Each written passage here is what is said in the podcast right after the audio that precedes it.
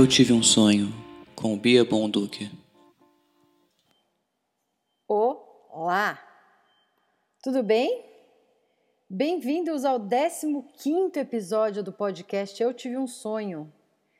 15 episódios gravados desde abril. Estou muito satisfeita. Para quem não sabe, eu sou Bia Bonduque e para mim, na minha opinião, sonho que se sonha junto pode não ser realidade e sim epidemia. E como vocês estão? Naquela vidinha de sempre? Hoje eu acordei meio brava por causa de sonho. Foi o seguinte, eu estava trabalhando fora de casa, eu não trabalho fora de casa, vamos falar a verdade, eu nem trabalho direito. É, bom, eu estava trabalhando fora de casa e eu fazia uma pausa para almoçar num desses restaurantes que a característica é estar do lado de uma firma. Sabe? Aquele que você não lembra o nome, você fala pela cor da, do todo dele. E daí eu fui num desses que tinha cardápio fixo e as opções eram bem qualquer nota, então eu demorei um pouco para escolher. Dizem que pode ser meu ascendente em Libra, mas como esse podcast não se chama Eu Tive um Signo, a gente não vai falar disso. Bom, aí como eu demorava para decidir, e daí eu escolhia, né? A garçonete falava assim: Eu não vou trazer esse prato para você, parece que você nem quer ele tanto assim. E eu fiquei, uma mulher, precisou almoçar. E não adiantava. Claro que no sonho, eu pegava o celular para contar o que tinha me acontecido no Twitter. E ultimamente isso tem sido uma constante. Tweetar sonhando. Sonhar que está tweetando. Tem uma diferença. O que me traz a questão: você já pensou num tweet ótimo enquanto você dormia? E daí, quando você acordou, ele ainda fez sentido? Ou melhor ainda, ele não fez sentido algum? Me acontece bastante. Teve uma noite, não faz muito tempo, que eu estava sonhando com alguém que eu não gosto nem adianta me perguntar no privado quem é, porque eu não lembro. E aí eu pensava em mandar uma indiretinha no Twitter. Olha, que, que mesquinha, né? Sonha que tá dando indireta no Twitter. E a indireta era assim: você tem 37 anos, pare de se dar apelido. Então, para não ser uma mensagem em vão, se você tem 37 anos e se dá apelido ainda, pare de ser cafona. Com 13 anos eu assinava Big Bia, que era o jeito que o sócio do meu pai me chamava. Talvez seja um pouco problemático isso, né? Mas eu achava o máximo e eu escrevia com letras de balão, Big Bia. Hoje em dia, beirando os 40, eu não vou mais fazer isso, né? Que coisa ridícula. E, ah, eu lembrei agora de uma outra vez, mas essa teve ajuda de ansiolíticos que eu tomei uma overdose acidental de remédio por motivos de burrice. Eu achei que eu tomasse 2 miligramas, na verdade eu tomava 0,25. Por favor, não façam nunca isso. Tenham sempre com você a dosagem dos remédios que vocês tomam. Porque aconteceu? Eu tomei, vamos fazer a conta, 0,25. Não, 2 miligramas dividido por 0,25 dá 8. Eu tomei 8 vezes mais a dosagem do remédio que eu tomava. E daí o que eu fiquei zureta. Eu dormi encostada num poste esperando a minha mãe vir me buscar para almoçar.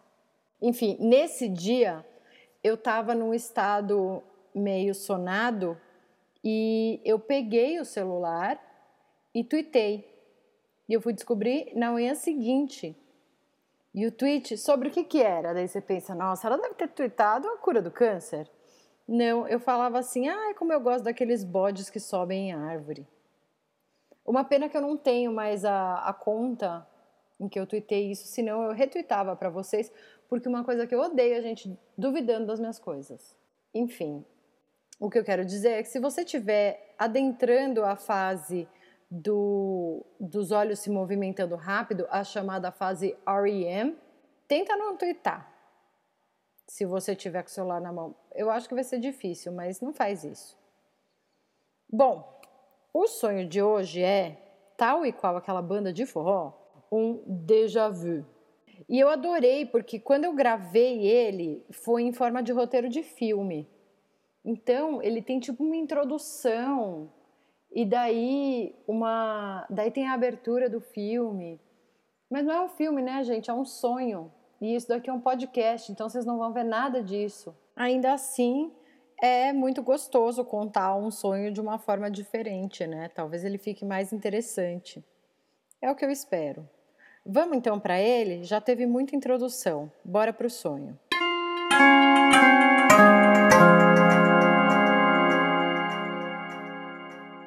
Antes de começar a contar esse sonho, eu queria fazer um aviso de gatilho, porque eu vou não vou relatar em detalhes, mas eu vou falar de violência sexual. Então, se você não está confortável com esse assunto, por favor, desligue agora. No próximo podcast, você ouve um sonho melhorzinho.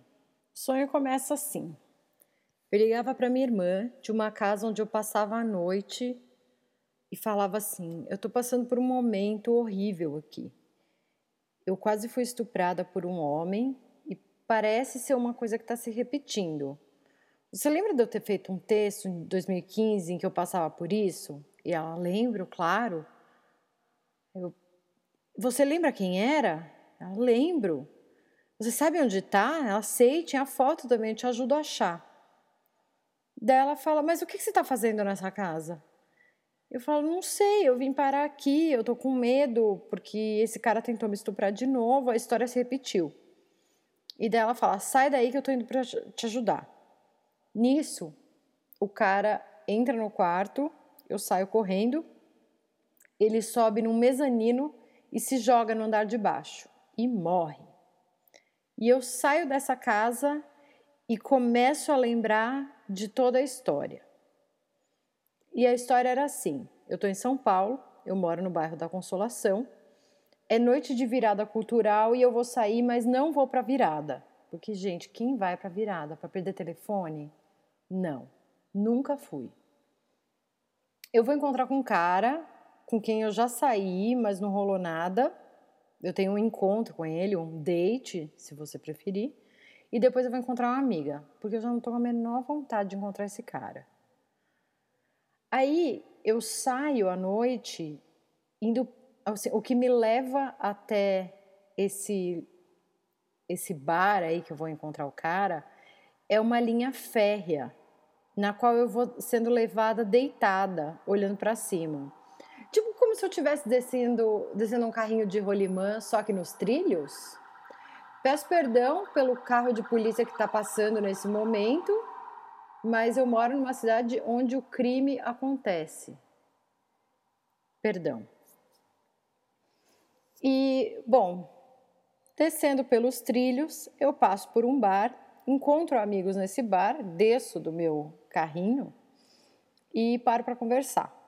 Esses meus amigos, eles me apelidam de Bia Empanada. Não a iguaria argentina, e sim como se eu fosse empanada, Bia a milanesa. E eu brinco que eu vou transformar meu braço num hot roll. Atenção, hot roll não é rot roll. Se você for ter um restaurante, lembre-se que é hot roll que escreve. Esse apelido, ele vira um gatilho para minha memória. E eu começo a perceber que eu já tinha passado por isso, eu até sei precisar o que acontece depois dessa piada, eu sei onde essa história está indo, mas eu não lembro quando que isso me aconteceu. E daí eu percebo que eu estou vivendo um déjà vu.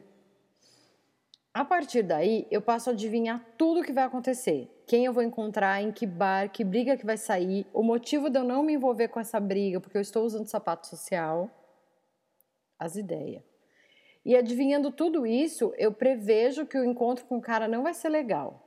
Então eu desisto de ir para o bar dele, que é ao lado do bar onde eu tô. Aí eu pego uma bicicleta e desço a rua onde eu tô pela calçada e acabo atropelando uma mesa de bar com vários colegas de escola da minha saudosa São Roque. Eu peço desculpas, é claro, eu tenho educação.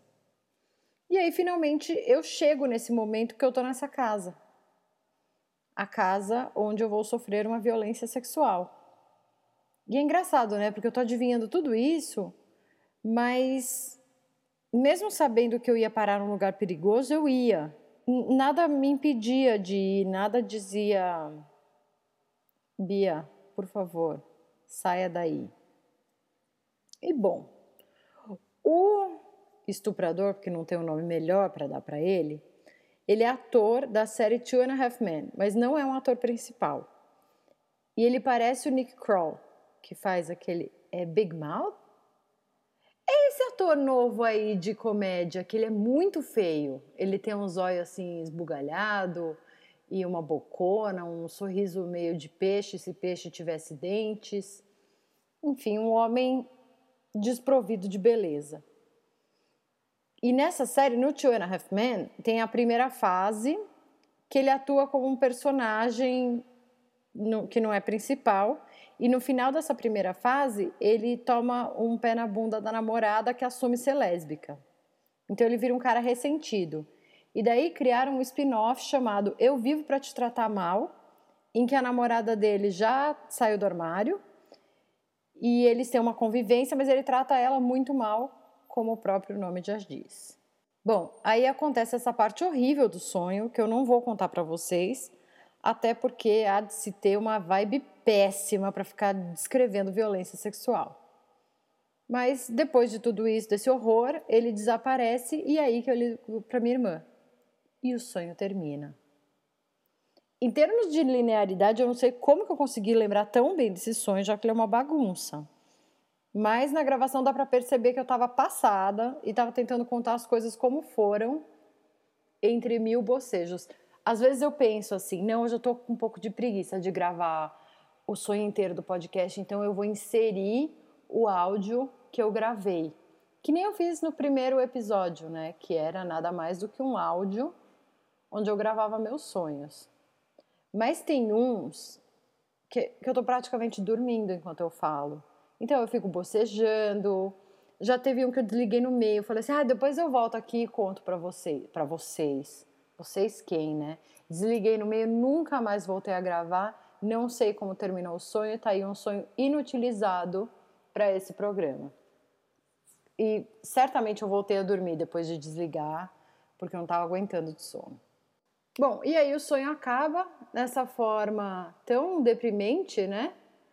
Porque eu saio para me divertir e quando vejo acabo na casa de um cara feio com quem eu não tinha marcado um date, porque o cara com quem eu marquei o date e eu tava achando que que não ia dar certo, que não ia ser legal. Eu tenho certeza que eu estaria casada com ele hoje, que ele seria o melhor homem da minha vida. Mas como a autossabotagem acontece tanto comigo acordada quanto dormindo, eu desisto de ir no date com ele. Eu prefiro ir para quê? Para casa de um homem que vai me fazer mal. Ainda bem que é tudo sonho, nada é realidade, nada desse tipo de coisa aconteceria comigo. Aconteceria sim, é só ficar esperta. Mulherada, fica esperta.